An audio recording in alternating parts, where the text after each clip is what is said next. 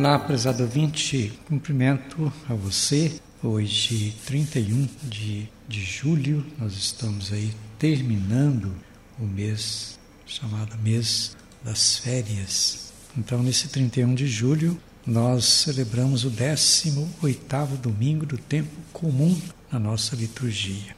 Agora, na liturgia hoje, nós celebramos a pobreza de Cristo para nos enriquecer. Com sua pobreza e com seu desprendimento, Jesus nos provoca também a ser humildes. É grande todo aquele que vive a humildade e a simplicidade. Não é o orgulho próprio, a vaidade própria que nos torna grandes, mas é justamente a humildade. Na prática da pobreza está a infinita bondade de Jesus. Aí está o sentido então daquela frase: quem se eleva será humilhado, e quem se humilha será exaltado. Pois é, a primeira leitura de hoje, livro do Eclesiastes, capítulo 1, no versículo 2, depois o capítulo 2, nos versículos do 21 ao 23. Ali fala da sabedoria divina. Qual que é esta sabedoria? Vaidade das vaidades, tudo é vaidade. Está dentro do contexto da humildade. Tudo que nós construímos, todos os sucessos que nós temos, os bens, tudo isto nós deixamos para outros. Ninguém vai levar nada quando morrer.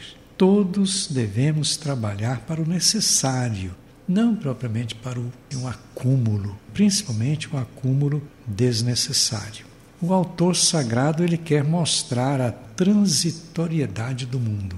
O mundo passa, nós passamos e diz que muita coisa nós fazemos só por vaidade, sem nenhum vínculo social, sem nenhum vínculo com as pessoas.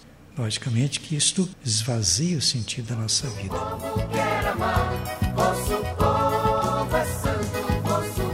Depois São Paulo, na segunda leitura aos Colossenses, capítulo 3, do 1 ao 11, diz assim: Esforçai-vos para alcançar as coisas do alto, onde está Cristo. São Paulo então fala de aspirar às coisas celestes e não somente às coisas da terra. Ele cita que tudo deve ser superado, as maldades, por exemplo, as imoralidades, as impurezas, as paixões desregradas, os maus desejos, a cobiça, porque tudo isto é idolatria. Tudo isso significa mentira. Em Deus não há mentira, somente verdade.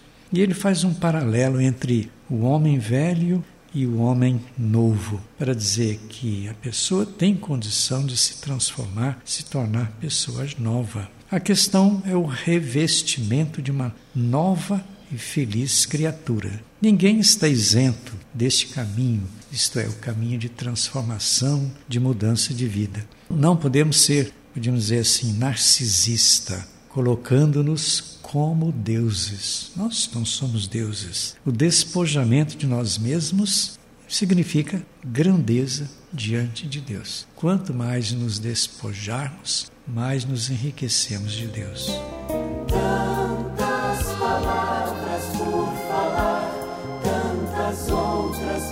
E por fim nós temos o Evangelho de Lucas, capítulo 12, do 13 ao 21. Lá vai dizer assim: quem acumula, para quem vai deixar quando morrer? Deixar para quem? Às vezes vai deixar para alguém que nunca trabalhou, nunca fez nada.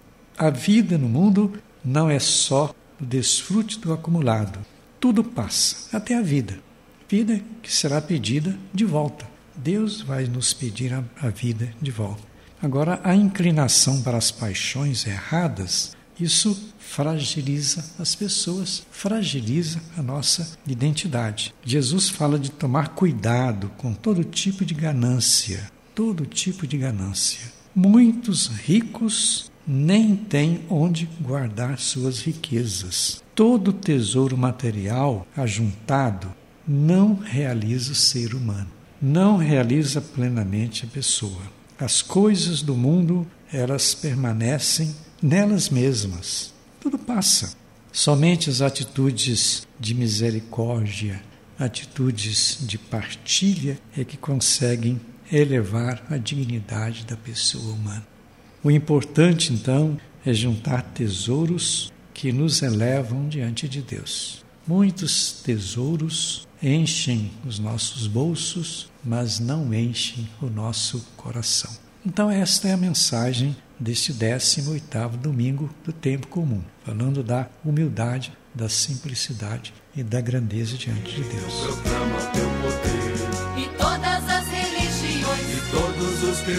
E a gente fica por aqui desejando para você as bênçãos de Deus em nome do Pai, do Filho e do Espírito Santo. Nosso abraço e até o próximo programa.